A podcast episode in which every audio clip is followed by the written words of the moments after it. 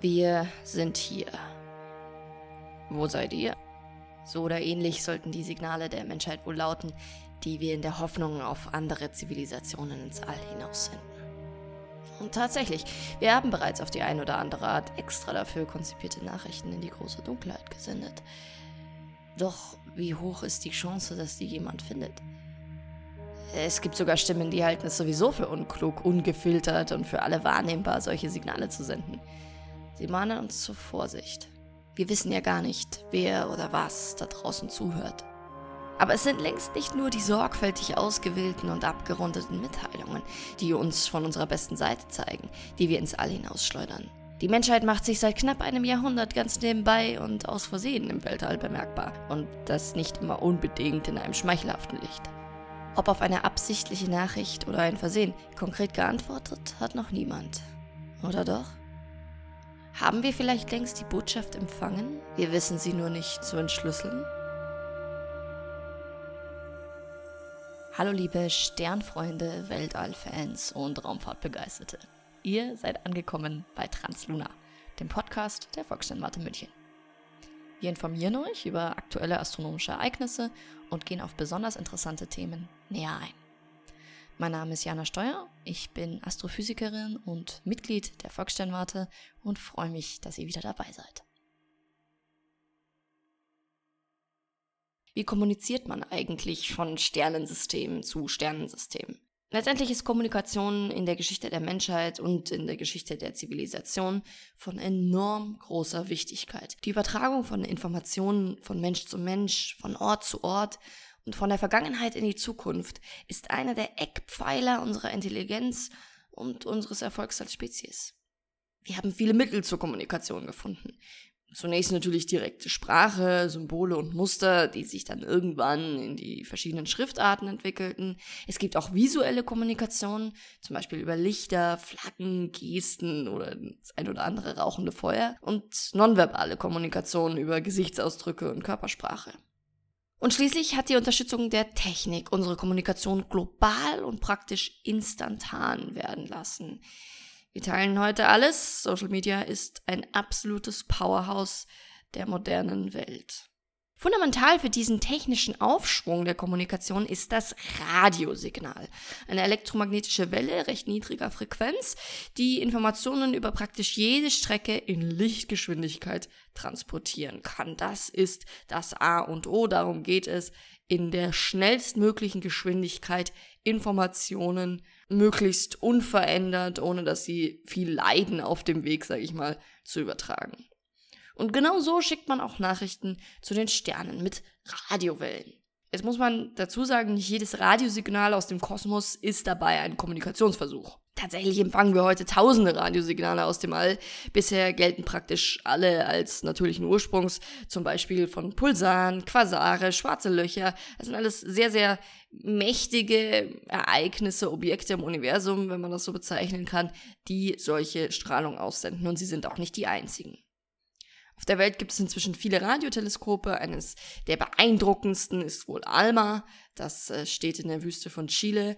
Und diese Radioteleskope, die horchen praktisch in das All hinaus nach der Radiostrahlung, die wir überhaupt nicht sehen können. Wenn wir Radiowellen mit den Augen wahrnehmen könnten, dann würde unser Himmel ganz anders aussehen. Da wir das aber nicht können, brauchen wir eben diese Teleskope, die für uns danach suchen. Aber man kann Radiowellen eben auch nutzen, um eine Botschaft zu verpacken. Meistens nutzt man hier sehr schmalbandige Signale, die also stark um eine bestimmte Frequenz herum begrenzt sind. Das heißt, die sind nicht sonderlich weit aufgefächert, sondern das ist eine bestimmte Frequenz.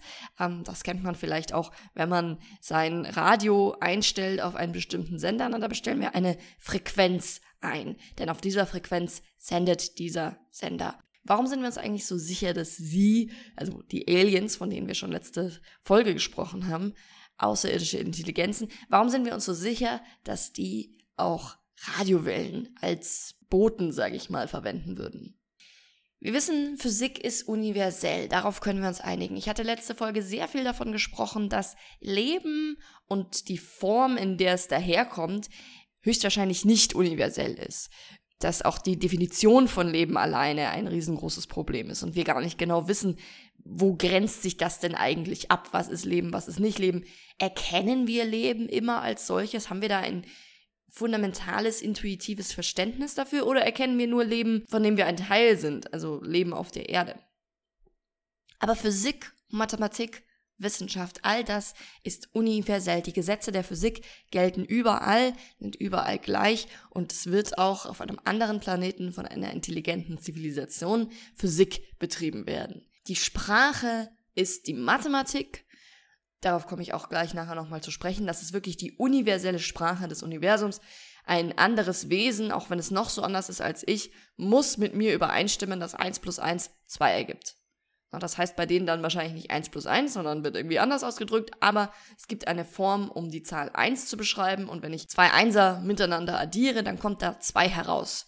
Das ist universell so, das hat nichts mit Sprache oder Zivilisation, Planeten oder Sonnensystem zu tun.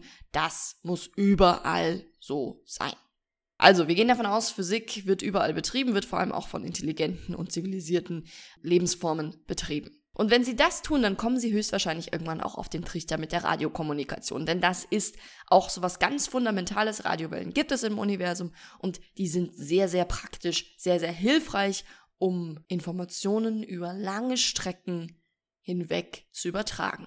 Und genau deshalb ist dies der Bereich des elektromagnetischen Spektrums, den wir mit unseren inzwischen gigantischen Abhörgeräten, den Radioteleskopen, von denen ich gesprochen habe, für die große Lehre des Alls untersuchen, wenn wir Botschaften einer fremden Intelligenz suchen. Wir haben letzte Folge darüber gesprochen, warum wir die ganzen Aliens nicht finden. Die müssten ja eigentlich irgendwie erkennbar sein, da sein. Wo sind denn alle? Vielleicht ist das auch tatsächlich, kann man sich ja mal Gedanken machen, vielleicht ist das auch das Problem. Vielleicht kommunizieren die gar nicht mehr mit Radio, weil das schon so veraltet ist für die. Und ähm, wir hören sozusagen auf dem falschen Kanal zu. Ja, das ist alles nicht auszuschließen. Nur wir müssen mit dem arbeiten, was wir können und was wir wissen. Und das ist in dem Fall eben die Radiowelle als das Mittel zur Kommunikation. Die Menschheit betreibt Radioastronomie, Radio an sich, Wellen, die wir selber aussenden seit ungefähr einem Jahrhundert. Und wir gehen davon aus, das ist ein gutes Mittel. Wir haben bis jetzt nichts wirklich Besseres gefunden, was man dafür nehmen könnte. Dementsprechend gehen wir davon aus, dass das das Mittel der Wahl ist. Also wir horchen in die große Dunkelheit mit unseren Radioteleskopen haben wir denn schon was gehört? Haben wir irgendwas gefunden?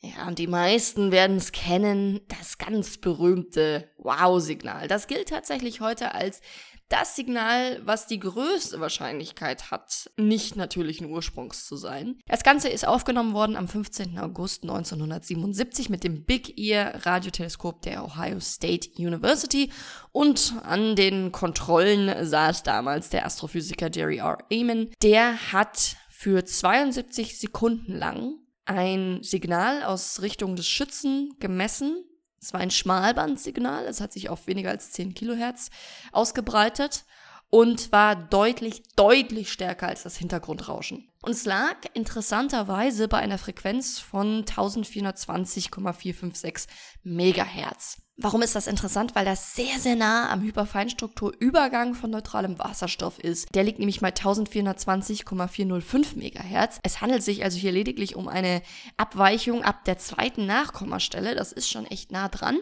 Warum ist das so eine wichtige Frequenz? Das ist etwas, was in der Astrophysik ganz, ganz präsent ist. Das nennt man die Wasserstofflinie.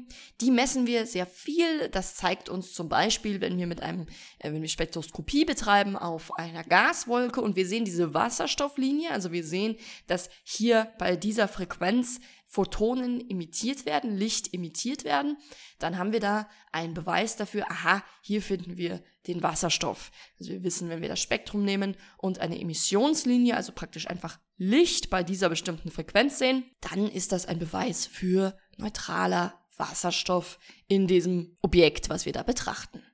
Und Wasserstoff ist natürlich eines der oder eigentlich das fundamentalste Element im Universum. Wenn man ein Signal auf einer solchen Frequenz findet, was so brutal nahe an dieser fundamentalen Linie in der Physik ist, und ich habe ja vorhin gesagt, Physik ist universell, dann liegt der Gedanke nahe, das ist Absicht. Damit andere Physik betreibende Wesen feststellen, oh, das ist irgendwie was Besonderes. Das ist absichtlich ausgewählt worden. Eamon, damals verblüfft von der Intensität und der Schmalbandigkeit, sage ich mal, von diesem Signal, hat dann den Zeichencode des Ausdrucks äh, umrandet und daneben das Wort Wow geschrieben. Und daher kommt der Name, den wir alle kennen. Das war das Wow-Signal. Also klingt ja alles schon mal grandios, ein super starkes Signal, es ist sehr, sehr schmalbandig, es hat eine sehr interessante Frequenz. Das Problem ist, es wurde nur, wie gesagt, 72 Sekunden lang gemessen und danach nie wieder.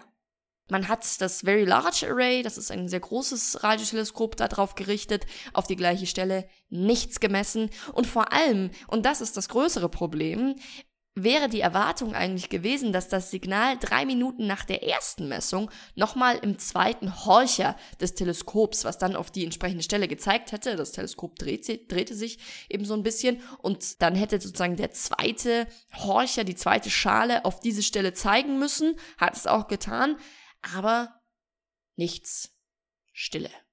Das Signal war verschwunden. Und bis heute hat man es nicht wieder gefunden. Das waren diese 72 Sekunden am 15. August 1977 und dann Stille. Ist ein bisschen erstaunlich. Wenn das tatsächlich ein Alien-Signal sein sollte, warum hören die plötzlich auf zu senden? Was ist da passiert?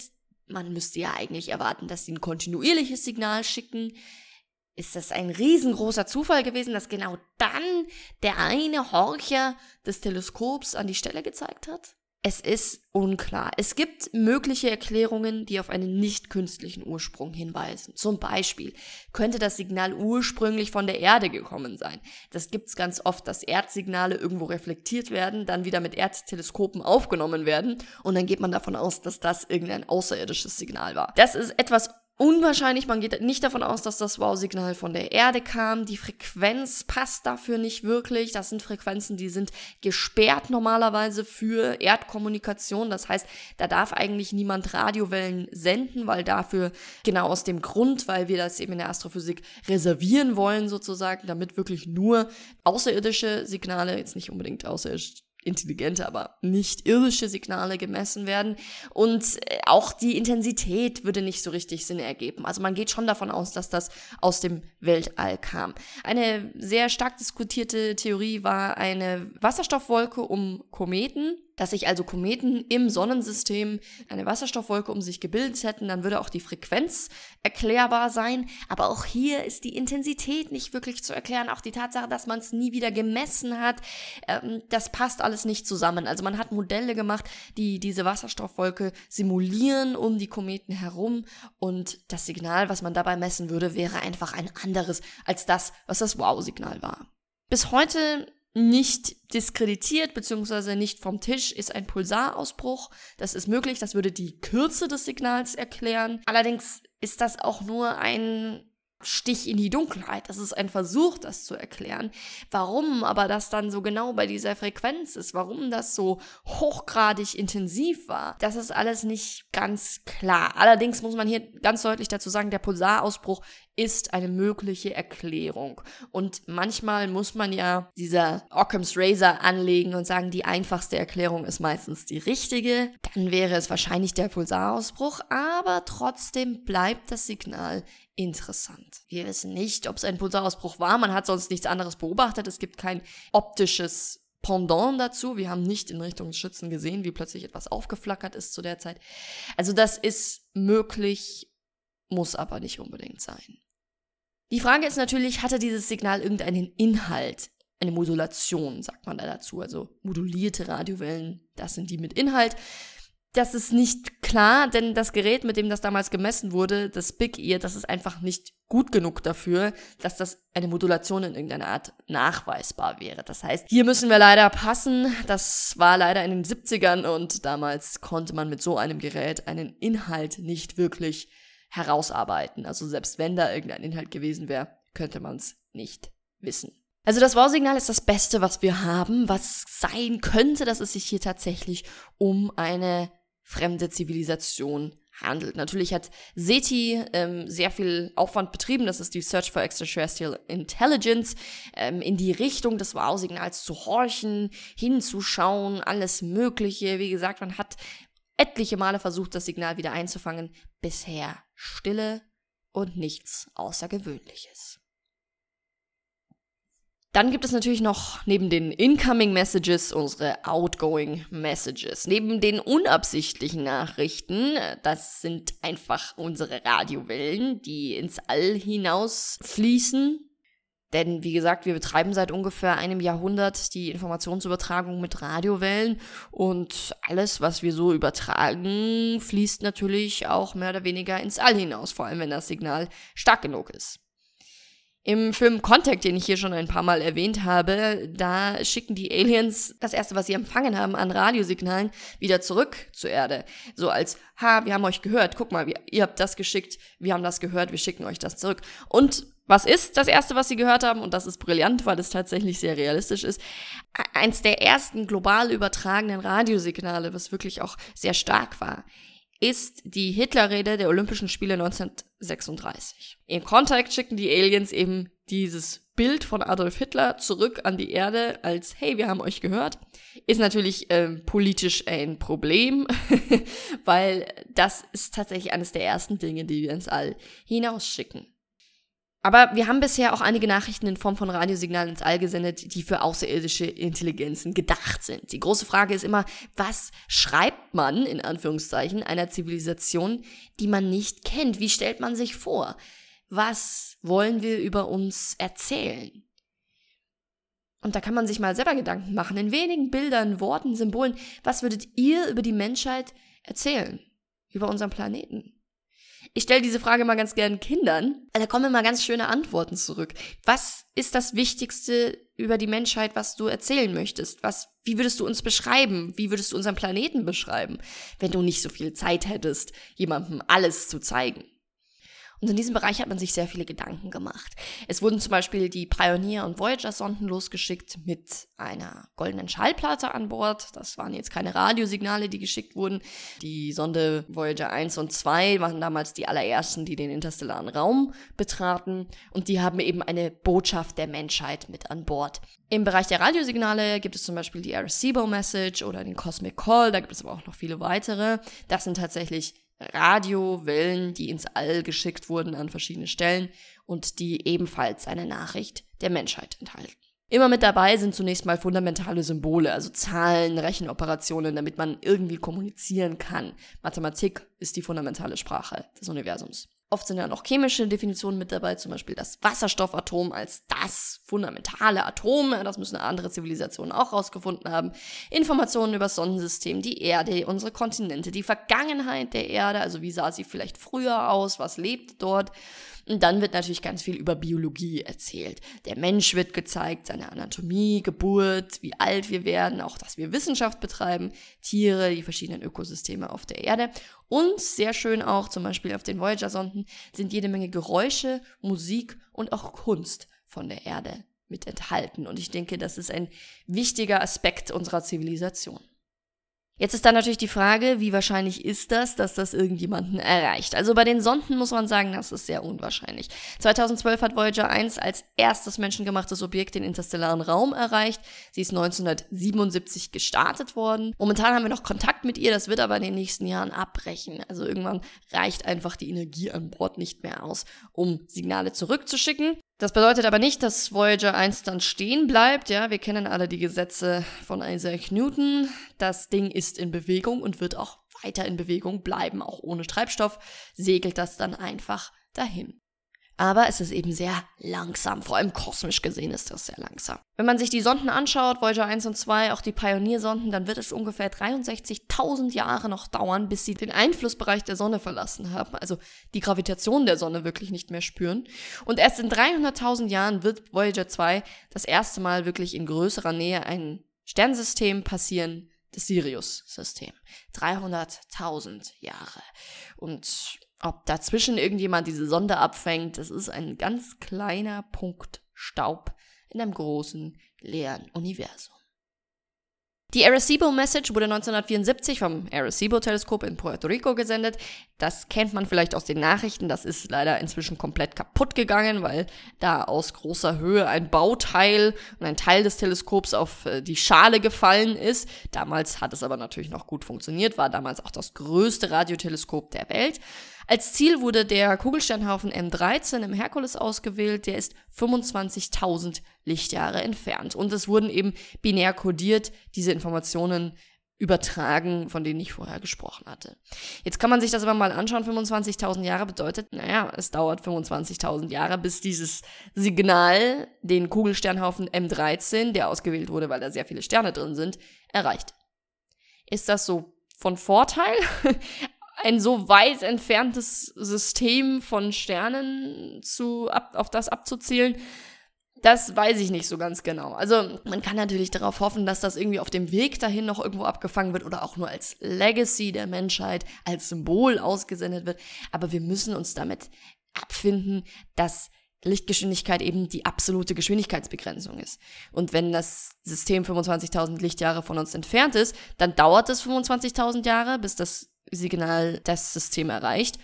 Und selbst wenn die antworten, dauert es nochmal 25.000 Jahre. Das heißt, erst in 50.000 Jahren könnten wir da überhaupt eine Antwort erwarten. Den Cosmic Call gibt es dann noch. Der wurde 1999 und 2003 ausgesendet vom RT-70 in Yevpatoria in der Ukraine. Und das hatte verschiedene Sternsysteme als Ziel. Zum Beispiel 16 Cygnus A, das ist nur 69 Lichtjahre entfernt. Oder Gliese 49, das ist nur 32 Lichtjahre von uns entfernt. Und ganz interessant, 47 Ursae Majores, das ist im großen Bären, 45 Lichtjahre. Und inzwischen sind drei Exoplaneten um ihn vermutet. Bisher keiner davon in der habitablen Zone Zone, aber es ist ein sonnenähnlicher Stern auf der Hauptreihe und das ist also wirklich ein ganz, ganz spannendes System. Vielleicht könnte man dort erwarten, dass es Leben gibt. Im Cosmic Call waren eben auch kodiert Informationen über die Menschheit, Biologie, Sonnensystem etc. Interessant an der Stelle ist mir noch aufgefallen bei meiner Recherche, es gibt das Lone Signal. Das ist ein crowdfundetes äh, SETI-Projekt, also das wurde mit Geldern, die Leute gespendet haben, finanziert. Und 2013 wurden sozusagen Twitter-Nachrichten, also 144 Zeichennachrichten Richtung Gliese 526, der in 17,6 Lichtjahren Entfernung im Bärenhüter äh, sich befindet. Das ist ein roter Zwerg, der keine bekannten Planeten trägt in diese Richtung wurde das eben losgeschickt. Das waren Grußnachrichten mit Informationen über die Erde und die Menschheit, also dieses grundlegende Mal. Und dann gab es eben aber auch diese ganzen Twitter-Nachrichten. Also Leute konnten wirklich Nachrichten einsenden und die wurden dann mit dem Loan Signal losgeschickt. Die Finanzierung reichte allerdings nicht ganz aus und das Signal wurde sehr schnell wieder eingestellt, aber es hat zwischendrin mal gesendet. Und wenn das nicht ein Zeichen unserer Zeit ist, dass wir anfangen, Twitter-Nachrichten ins Alter schicken, ich hoffe, dass die vorher kontrolliert wurden, was da geschickt wurde. Ich denke auf jeden Fall. Aber das wäre, also, wenn wir unsere, wenn wir gesamt Twitter an die Aliens schicken, ich glaube, dann können wir uns sicher sein, die werden niemals zu uns kommen oder uns sofort zerstören, weil das ist wirklich der Abgrund, wenn man auf Twitter unterwegs ist. Wer da manchmal bisschen browst, der weiß, was ich meine. Ich hoffe, dass die vorher abgeklärt wurden, diese Nachrichten. Ganz kurz am Ende, wir suchen natürlich aber nicht nur mit Radiosignalen nach Außerirdischen. Die anderen Arten und Formen, wie wir nach Leben suchen, erkläre ich äh, relativ ausführlich in Folge 5, die Erde als Exoplanet. Und wir haben in diesem anderen Bereich, sage ich mal, wo wir nach Technosignaturen, optischen Lasern oder Artefakten suchen, haben wir ein paar ganz gute Kandidaten. Zum Beispiel, vielleicht haben es ein paar Leute mitbekommen, Tabby Star oder auch KIC 8462852. Das ist ein Stern, der benannt ist nach dem Paper von Tabitha S. Boyajian, rausgekommen 2015. Die hat ein Paper veröffentlicht über diesen Stern, denn der hat eine sehr unerklärliche Lichtkurve, also einfach seine Helligkeit über Zeit gemessen ist sehr erstaunlich. Es handelt sich um einen F-Stern mit 1,4 Sonnenmassen und 21 Stunden Rotationsperiode. Der rast in 21 Stunden einmal um sich selbst. Das ist sehr schnell. Die Sonne braucht dafür 25 Tage. Man geht davon aus, dass er die Hauptreihe gerade erst erreicht hat und heute wissen wir seit 2021, dass er einen roten Zwerg als Begleiter hat, allerdings in 880 astronomischen Einheiten Entfernung, also recht weit weg. Und der ist auch nicht verantwortlich für diese komische Lichtkurve. Also, wenn man sich diese Lichtkurve anschaut, das ist eine seltsame, unförmige und unperiodische Reduzierung der Helligkeit. Das hat man mit dem Kepler Space Teleskop gemessen. Bis zu 22 Prozent wird der Stern teilweise dunkler und das Ganze hat keine wirkliche Form, die durch irgendetwas erklärbar wäre. Durch einen Planeten, der vor ihm vorbeizieht. Durch einen anderen Stern, der vor ihm vorbeizieht. Das Ganze ist wirklich sehr, sehr unförmig. Die Spektralklasse passt auch nicht zu einem veränderlichen Stern. Also es kann eigentlich nicht sein, dass der sich intrinsisch so stark verändert, dass dann plötzlich diese komische Lichtkurve dabei rauskommt. Es gab da einige Erklärungsversuche, Staubringe, Kometen oder Planetenfragmente. Man hat natürlich auch überlegt, ob es nicht doch so eine intrinsische Schwankung sein könnte oder eben eine künstliche Struktur, die um den Stern aufgebaut ist, eine Dyson-Sphäre. Dyson-Sphären, das sind mehr oder weniger einfach große Kugeln, Hohlkugeln um einen Stern aufgebaut. Das ist mal als Konzept so vorgeschlagen worden. Warum macht man sowas? Naja, weil man mit einer Dyson-Sphäre im Prinzip die gesamte Energie des Sterns ernten kann. Wir kriegen ja von der Sonne nur einen Bruchteil der Energie, der von ihr abstrahlt. Die Erde ist ja sehr klein. Und wenn man um einen gesamten Stern so eine Sphäre baut, die die Energie aufnimmt, sagen wir mal jetzt platt gesagt mit sehr vielen Solarpanels, ja, um, die, um den gesamten Stern herum, dann kann man natürlich sehr viel Energie dabei gewinnen. Und das haben wir letzte Folge schon gesagt. Energie ist höchstwahrscheinlich genau die Physik universell im Universum, dass das gebraucht wird für eine Zivilisation. Eine ganze Dyson-Sphäre kann das Ganze allerdings nicht sein, wenn man jetzt diesen speziellen Stern anschaut, denn da müsste ein Infrarotanteil dabei sein. Also man geht davon aus, dass diese Wärme und Hitze, die da aufgenommen wird durch diese Dyson-Sphäre, die strahlt ja auch immer irgendwie wieder ab. Das heißt, man müsste einen Infrarotanteil sehen in der Lichtkurve des Sterns, den sieht man nicht, aber es könnte zum Beispiel ein Dyson-Ring sein oder ein Dyson-Schwarm, also viele kleine Geräte, sage ich mal, die so um den Stern herum verteilt sind und die dann zu dieser komischen Lichtkurve führen.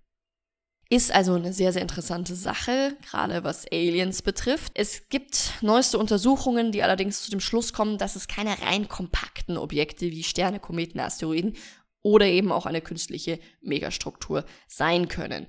Denn in den unterschiedlichen Wellenlängen wird mehr bzw. weniger Licht in der Helligkeitreduktion blockiert. Das heißt, wenn ich das Ganze im blauen Licht anschaue, zum Beispiel kommt mehr Licht durch, also wird der Stern weniger dunkel als wenn ich das im roten Licht anschaue. Das bedeutet, dass es keine völlig undurchlässige Struktur sein kann, wie Metall oder ähnliches. Man weiß bis heute nicht ganz genau, warum der Stern so ist, wie er ist. Vielleicht ist er mit einem anderen Stern kollidiert und normalisiert sich gerade wieder. Vielleicht hat er doch eine intrinsische Pulsation, die aber sehr, sehr selten ist, wo man auch nicht weiß, warum hat dann gerade dieser Stern diese Pulsation und warum tritt die sonst nirgendwo auf. Also das ist alles noch Teil der Forschung. Man hat natürlich auch diesen Stern intensivst beobachtet. Seti hat da ganz viel Energie drauf verwendet, da hinzuschauen. Nichts wurde gefunden. Wir suchen weiter. Und ich ende ein letztes Mal mit einem Filmzitat. Da sagt die Gestalt, auf die Ellie Arroway am Ende trifft, nachdem sie durch die Wurmlöcher gereist ist und verstehen möchte, was passiert ist und wer diese anderen sind. Der sagt zu ihr einen ganz fundamentalen Satz und der lautet, auf unserer Suche nach allem was die Lehre erträglich macht, haben wir nur eins gefunden. Einander. Und deswegen bin ich mir sicher, auch wir suchen weiter, bis es eines Tages eben doch Aliens sind.